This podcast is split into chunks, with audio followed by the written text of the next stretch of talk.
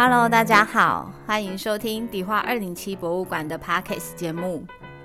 迪化二零七博物馆由陈国慈女士所创办，位于台北市迪化街，以推广老房子再利用及台湾生活文化为宗旨。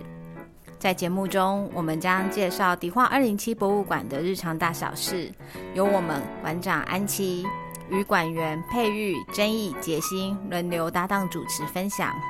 欢迎大家一起来收听。Hello，大家好，我是杰西。我是佩玉。上一集曾毅还有安琪聊到如何开一间博物馆，有讲到说像开博物馆会需要去挑选 logo 啊、志工的服装等等。那我们今天呢要来聊聊迪化二零七博物馆这栋建筑的本身。那我们这栋建筑呢是建于一九六二年，它的前身是广和堂药铺。那随着中药式微之后，广和堂药铺它在二零零六年结束营业。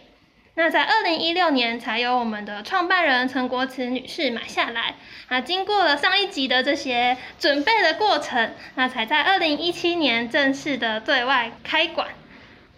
那当初创办人到底为什么会选这栋建筑来作为迪化二零七博物馆的基地呢？其实啊，当初创办人在找这样子的一个房子的时候，最开始最开始的缘由是因为我们，呃，创办人在二零零三年到二零一五年的时候经营了台北故事馆与府台街洋楼。那陈国慈女士呢，她是台湾第一个认养古迹的人。那在认养古迹跟经营的过程里面呢，发现到这些所谓的古迹都是属于政府的。那等于说，经营者跟政府之间有一点点像承租的概念，我就是可能一个月是三年，然后这样子一直不断的续约，嗯所以在经营的过程其实有很多很多的枝微末节是处理上会比较辛苦。那这样子以这样子的概念来说，你要再做一个老房子的活化或是古迹的活化，某些程度上有一点点绑手绑脚的。所以，当陈国慈女士卸下了这样子的一个认养古迹的任务之后呢，他去从事了他自己想要做的事情，可是他还是心心念念着老房子火化这件事，所以他就很认真的在找一个可以自己经营的老房子。也因为这个念头，所以他找到了我们现在这个迪化二零七博物馆，位于迪化街一段两百零七号这个老房子。那也刚刚好，很巧的是，它也是一个历史建筑，所以这就会是我们接下来要谈历史建筑到底是什么，那跟古迹之间有什么差别？那在文字法上面的一些那个规范是哪些的内容？那这个部分我们由我们的杰心来跟大家介绍。对，像在文化资产方面，是文化资产法有分为像有形的文化资产跟无形的文化资产。那我们建筑的部分当然是属于有形的文化资产。那在有形的文化资产下呢，还有分为很多的种类，像有古迹、历史建筑、纪念建筑、聚落建筑群、文化景观等等等的类型。那跟我们这种建筑比较相关的，主要就是有古迹、历史建筑跟纪念建筑这三种，它都是属于呃指定单栋的建筑。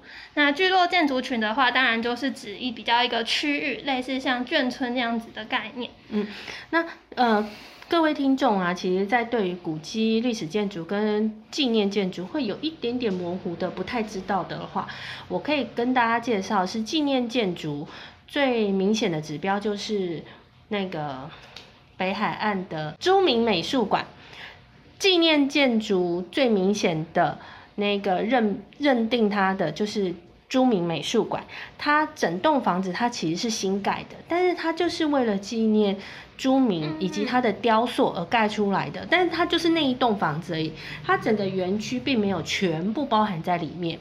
那历史建筑的话，就像我我们家迪化二零七博物馆一样，也是一个历史建筑。那比较特别的是，我们是一个私人的历史建筑。当然，你会看到有很多地方还有一些公有的历史建筑，那个的话又是另外一个层次。古迹的话，绝大多数都是以国家国有的或是市政府所拥有的的老房子。那这里面的差别呢，其实它就是从最严格的到比较有弹性的等等，那这些都要看文资委员的认定，它需要被摆在哪一个名称下面。在法规上也会有不同的规范，来规范你在之后修复啊上面可以改动的范围。是。那迪化二零七博物馆为什么会被指定为历史建筑呢？其实有三个原因啊。我们是在二零零九年的时候就被台北市政府指定为历史建筑了。那第一个原因就是有提到，因为我们这栋建筑前身是广和堂药铺嘛。那广和堂药铺在迪化街上是一间呃营业非常久，那也见证了中药史发展的药行。那他们家的起源呢，其实最早的创办人是庄阿岩先生。那庄阿岩先生他在一九三八年的时候就已经在迪化街上营业。那当然，当时的房子跟现在长得不一样。现在的房子就是由庄天庆先生他在一九六二年的时候建的。以前的话是那种两层楼的土角厝。嗯，以前的范围有比我们现在的范围大吗？有，以前范围其实是更大。那庄阿言他还有其他的几位孩子，像比较有名，可能有听过像庄淑琪，那长子她是长女。那长子是庄天庆，还有次子是庄义善。那他这把就把这附近，就是在分给他的其他孩子。所以广和堂药铺其实是庄天庆先生所继承、继续经营的。没错，其实大家很常会有听到，可能以为这边是庄淑群女士继承，那她其实继承的是隔壁的，就上次有提到的郭老板那一边。那这个是。呃，广和堂的历史是会成为历史建筑的第一个原因。那第二个原因呢，就大家听众如果有来到迪化街，来到我们迪化二零七博物馆的话，其实可以发现我们的建筑外观跟迪化街上其他的房子有不太一样。像比较靠近霞海城隍庙那一边啊，应该有看过是哪一种类型的建筑？就是有西洋历史式样建筑，对，它其实就是我们看到那种比较华丽的雕塑啊、装饰啊那些的，就叫做西洋历史式样的建筑。对，是在一八九零年代，就日治时期那时候，他们开始引进这种比较西洋风格的建筑。那这些的话，就比较偏在迪化街的南段，嗯哼，就是在霞海城隍庙那附近，它的外观一看就知道非常的华丽，就跟我们长得很不一样。它运用的也比较多，是像用混凝土啊泥。做的方式来做装饰，是的，对。那在迪化街北段的话呢，可以比较看到的就是这种传统的闽式街屋建筑，就是有三进二天井。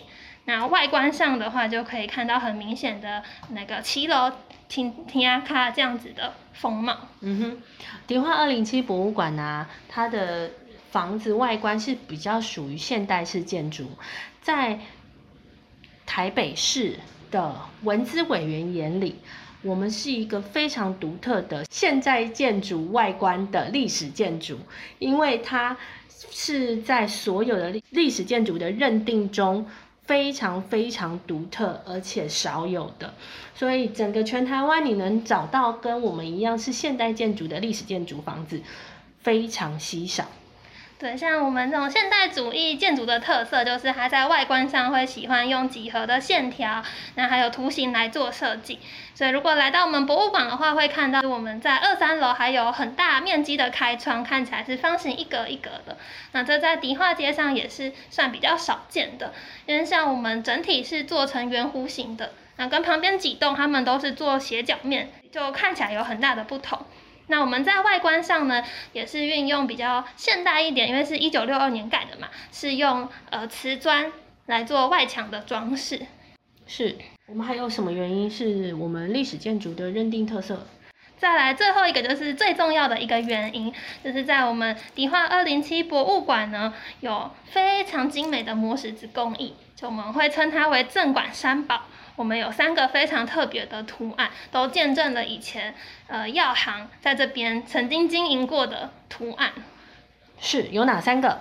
嗯，像说到这三个，应该只要来到我们博物馆的有来过的听众，一定都知道，在我们的骑楼就有一个蜜蜂采蜜的图案。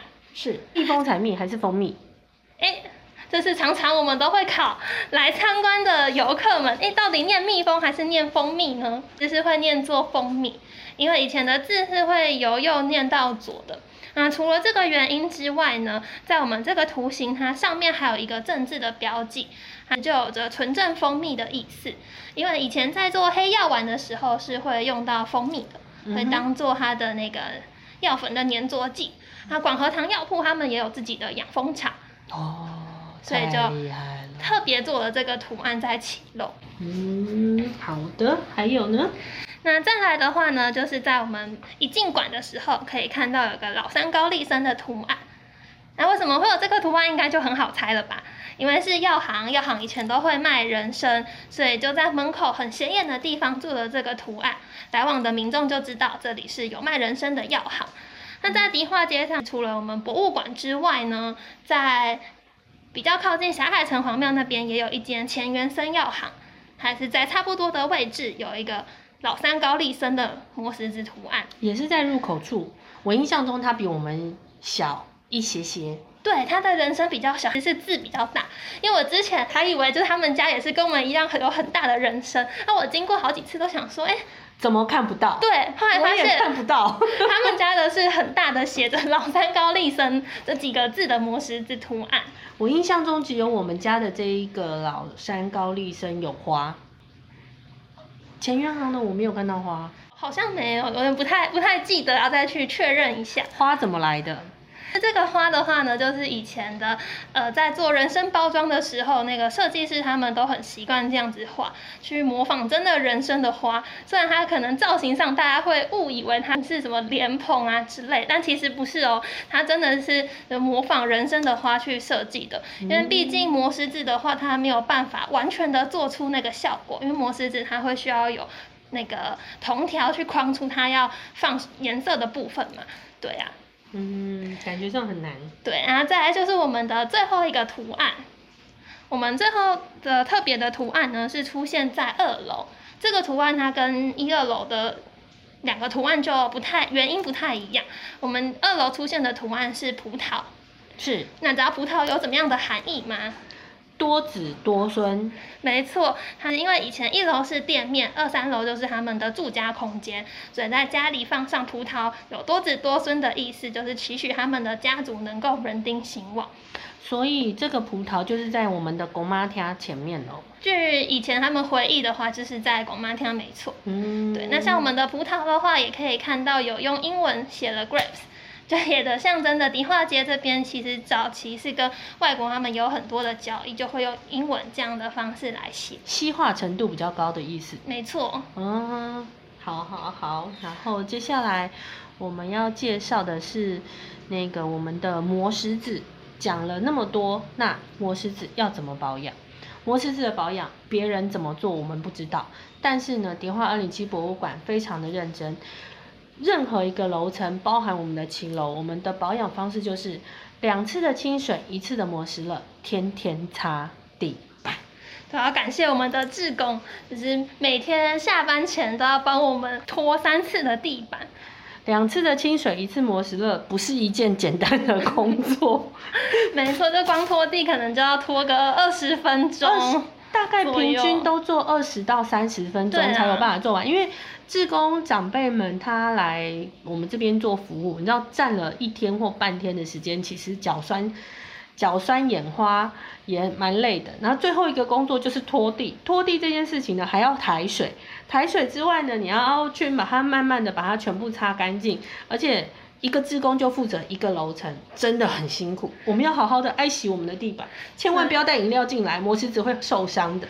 真的要谢谢我们的志工，这样子每天努力的拖地，才可以让我们有这么光滑又亮亮的磨石子地板。嗯，像我们这种啊，每天开，每天有人在走动的磨石子地板，其实是不需要每天去做打蜡的动作，最重要就是清洁保养就可以完成。但如果是那种可能会没什么人走动啊，那一那一些磨石子地板的话，也许就会需要请专业的清洁公司去帮忙做更细致的处理。那这个的话，就是他可以上网找看看一些专业的处理公司能不能帮忙做这一块的清洁保养。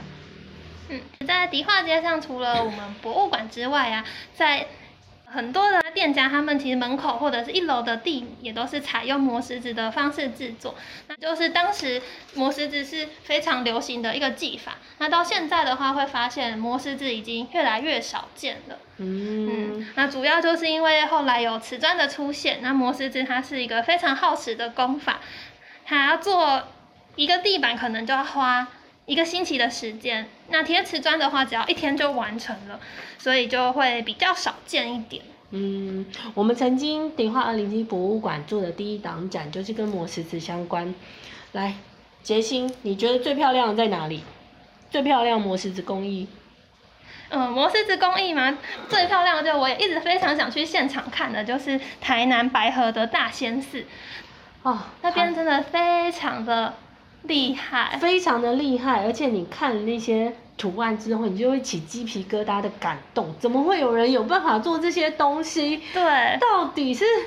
这些师傅要花多少时间跟心力，而且很多都是立面的，不是平面的。没错，真的非常的厉害，因为它立面的话就不可能像平面的，就是一次这样子涂上去就好。因为那个磨石子它在还没干的时候，毕竟还是像水泥这样子的湿性的材质，它其实是会留下来的。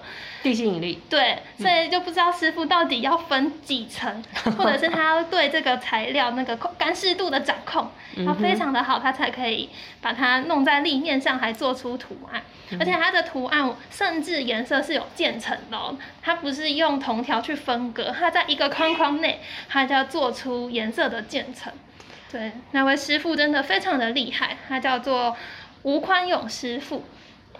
还在吗？啊，他已经不在了，所以这个技术就是也就到他这边。因为其实现在也有找其他会做磨石子的师傅去看，那师傅他们到那个大仙师看了之后，都是下巴掉下来，就哇，他到底怎么做的？就师傅们也都很很好奇，对他的功师傅没有传人，他目前所知是。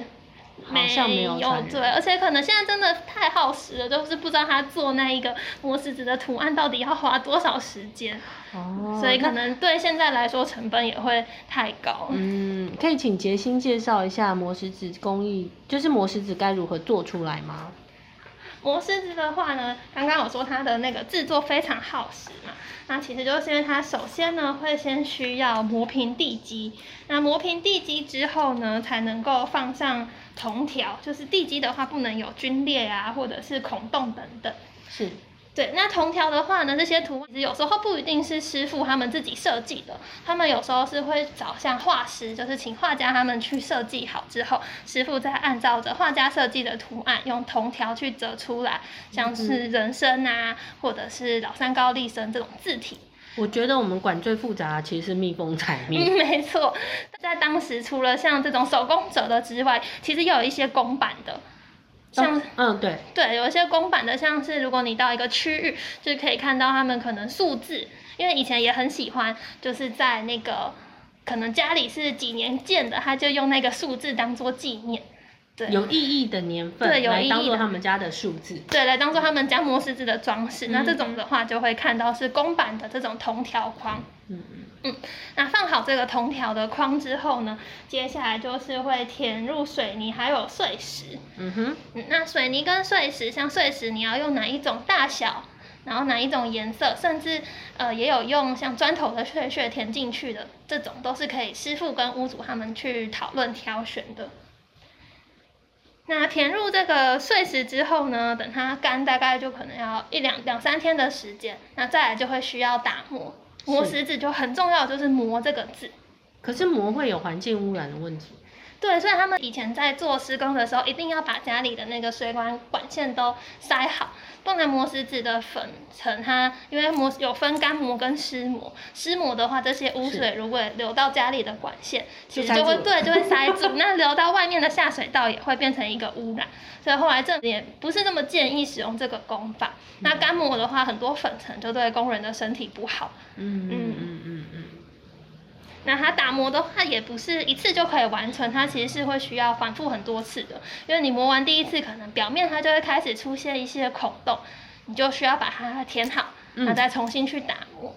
也就是说，我填一个颜色在这个铜铜框里面，嗯填好了，等它干，然后再去把它外围的那个更单纯的颜色或者更大的色块再去把它填好，等它干，全部的都填满了，都没有问题了，再一次打磨，对吗？嗯对，主要就是会是这样子来制作。那像这种地板大面积的部分，它们其实是有机器可以去做打磨的。嗯，那在我们馆内的话呢，还有一个很精美的，刚刚没有提到的磨石子工艺，是我们的楼梯扶手。因为楼梯扶手它是立面圆弧形的，就没有办法用机器来打磨，就是需要师傅他们手工拿砂纸啊，或是手持式的打磨机来打磨，所以都摸得到师傅他们手工打磨的痕迹，就没有办法真的这么圆滑。但是整体上看起来还是一个非常优美的造型。嗯，但是我其实呃有来过我们这边的听众啊，一定会发现我们的磨石子扶手不只是手工磨的，你还会在上楼的时候看到很多的小框框和那个菱形。嗯四边形的框框，那个四边形框框里面再加一个柱子，那个其实也全部都是师傅用手工去磨出来的。那为什么又要这样做呢？其实它有通风的效果，还有另外一个是楼上可以站在楼梯看到楼下发生的状况。那也是因为我们有一楼店面、二楼以上住家的这样子的一个那个空间区隔，就老板可以从上面这样透过那个小洞洞看得到下面发生什么样的事情。对，像我们楼梯扶手啊，它的磨石子的颜色也不是单一的，它其实在上一楼上、二楼、二楼上、三楼，它都有做不同颜色的搭配，这些都是可以看到以前屋主对于他们自己家里一些设计的巧思。嗯，因为像磨石子在流行的那个年代，其实很多人都会把自己喜欢的，或是对自己家庭有特别意义的图案做在家里面。像我们开中药行的，可能有出现人参，那也有像开相机店的出现相机，然后或是很喜欢音乐的，家里就有出现一些音符啊，或者是甚至有对子女的期许，就有些屋主会把它自己画成图，然后请那个工匠们特别去设计。我觉得以前的工匠真的很厉害。那个以现在来说，就是业主提了困难的要求，想尽办法把它完成。没错，那就是什么特别的要求都要使命必达。毕竟以前要盖一个自己的房子，真的也是需要努力很久才能够达成的。嗯哼，可以说说看这个房子的小跟磨石子相关的小故事吗？你知道这件事吗？你说我们这里的，我们这边的磨石子地板为什么做磨石子地板，而且为又为什么做得这么漂亮？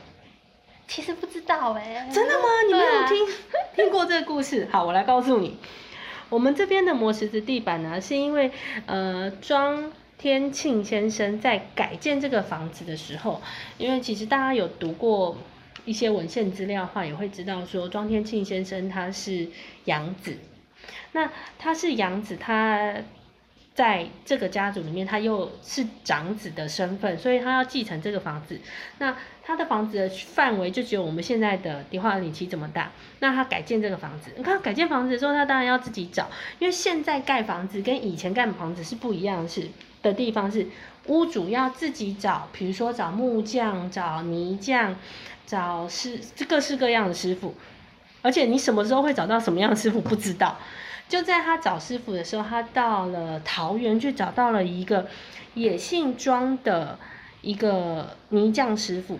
然后呢，因为屋主跟师傅们总是要沟通我要做什么嘛。然后聊着聊着的时候，发现到说，哎，你姓庄，我也姓庄，结果原来你是我完全不认识的弟弟，亲弟弟。哇，是庄天庆先生的亲弟弟，被他找来做他的泥匠师傅，嗯要做整修的这个泥匠师傅。所以呢，为什么我们人参比人家大？为什么我们蜂蜜比人家漂亮？为什么我们的葡萄 也比人家大？还有一个英文字在那里，就是因为这是亲弟弟做的，亲弟弟做当然要做最漂亮啊。嗯，自己自己的亲人房子，你还做的丑，那不就丢脸了？所以这个呢，也是我们很独特的原因，能够有这么漂亮的房子，是因为这是亲戚盖的房子。嗯。嗯，那大家如果对于摩石子这些小故事还有兴趣的话呢，就可以上 YouTube 搜寻迪化二零七博物馆，在我们的频道里面就有放我们以前的一些讲座课程。那在其中有一篇叫做《老屋的华丽魔术》，是就是由呃老屋宴的创办人呃辛永胜跟杨朝景先生来分享。他们找这些魔石子图案的一些故事，因为他是分享了很多很特殊的魔石子图案，嗯那有一些都是经经都是经过一些很特别的小故事跟小机缘，他才可以找到这些魔石子图案。没错，因为很多的魔石子图案呢，都做在人家的家里。嗯，啊，就算不是家里，也是店面呢，店面搞不好以前的公用跟现在公用也长不一样，所以它可能会被埋在深处，那都是需要那种呃有有志青年去做填调的时候，跟屋主聊现任的屋主聊聊聊聊聊，才有办法把那些东西挖出来。所以呢，我觉得现在的人还蛮幸福的是，可以不需要去透过自己去做填调。找到这些东西，而是去人家的网站上面，或者是去人家的所谓的博物馆参观，就可以把这些东西看到而认识。嗯，那我们最后再来聊聊，因为是历史建筑，所以一定会有平常的一些日常管理维护。那我们都做了哪一些保养呢？来维持我们这栋历史建筑？好，我们维持保养这个历史建筑，我们我个人觉得，我们最大的一件事情就是房子要有人住，房子有人住，有人在里面活动，房子就不会坏掉。我们看到很多房子很破旧，那是因为它没有人住。只要没有人在用这个房子，在跟这个房子有连接的情感，它就会自然的损坏。嗯，嗯，我有讲跟没讲一样哎、但实际上真的真的是这样，就很神奇的是，你只要房子可能摆在那边一年两年没有去住它，你再进去，它突然就会觉得损坏了很多。对啊，就是日常管理维护，就是你要用啦。那我像我们是因为管所的关系，然后也是因为历史建筑的关系，我们还要做很多很多的什么历史建筑管理维护计划啊，那些都是要交给那个管理呃主线下市主管机关来备查的资料。可是实际在做的时候，各个历史建筑、各个古迹。会遇到状况都不一样，所以每一个房子它都有它自己特别的一本管理维护计划。嗯那呃，我们自己平常在这个房子里面呢，我们对于整个全部的管员还有志工，最重要的一件事情，其实不是房子的日常管理，而是大家遇到地震、火灾的时候嗯该怎么办。所以呢，其实观众可以在那个我们的 YouTube 上面也看到，我们自己拍了一个我们日常会遇到的救灾防灾的一个影片，那就是让我们的志工、让我们的伙伴都知道说，我们遇到状况发生的时候该怎么处理。对，其实像是地震的时候，房子还是因为是老房子了嘛，其实多少都还是会有一些损坏的地方，也都是需要大家平常去细心观察。因为像前这前一次台北有一个比较大的地震，蛮晃的嘛，那我们也有发现我们的地板。对它的那个裂缝就好像有增大，虽然磨石子它其实不太容易会裂开，它会裂开真的都是遇到像地震这样子，它的地板就会有一些裂痕的出现，就需要那个志工们啊，还有我们管员们去细心观察。嗯，对，它是做记录来说也是比较困难的一件事，像磨石子地板是花花的，有时候你都想说这条裂缝到底有到底是新的还是旧的，到底？是新的还是旧的？有长长吗？而且裂缝会跟着同条走，心里想说上次有吗？然后我们现在已经练习到，就是每个人都趴在地上摸，对，它摸用那手的触感，吗？嗯，好像有差哎、嗯，上次裂痕到哪里，就这样一路这样摸摸摸摸摸摸摸过去。但我们房子很妙的是啊，我觉得应该是各个老房子，尤其是像我们这种那个磨石子，每一层楼都有磨石子的房子，会有的状况是一二楼的裂痕会是直向的，就是跟跟房房子子的长度比起来，它是水平直嗯向的。可是二三楼以上呢是横向的，这是为什么？因为一楼的话就有可能遇到的是地层下地地平下震动层的关系，然后它变成直向的裂痕。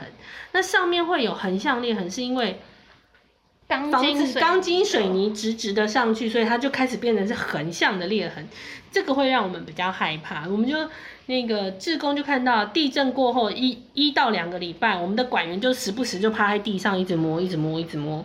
然后我们的好朋友还教我们是要拿着那个榔头，地就比较上滑重的重物，嗯，比较重的重物啊，你在地上滑动的时候，你就会听到它有那个空鼓的声音，跟它是实心的声音，就像买西瓜一样，哐哐哐的跟咚咚咚的是不一样的。对啊，所以这是也是要靠很多好朋友来教我们该怎么做，因为我们不是每一个人都每一个人都知道怎么样照顾老房子。那接下来我想问一下，我们在修复的时候有没有遇到什么困难？那我们修复的话，是在创办人他买下这栋房子之前就已经有经过修复了。那我们遇到比较多是怎么样把这栋房子变成是现在可以对让大家对对外开放，可以做展览的一个空间。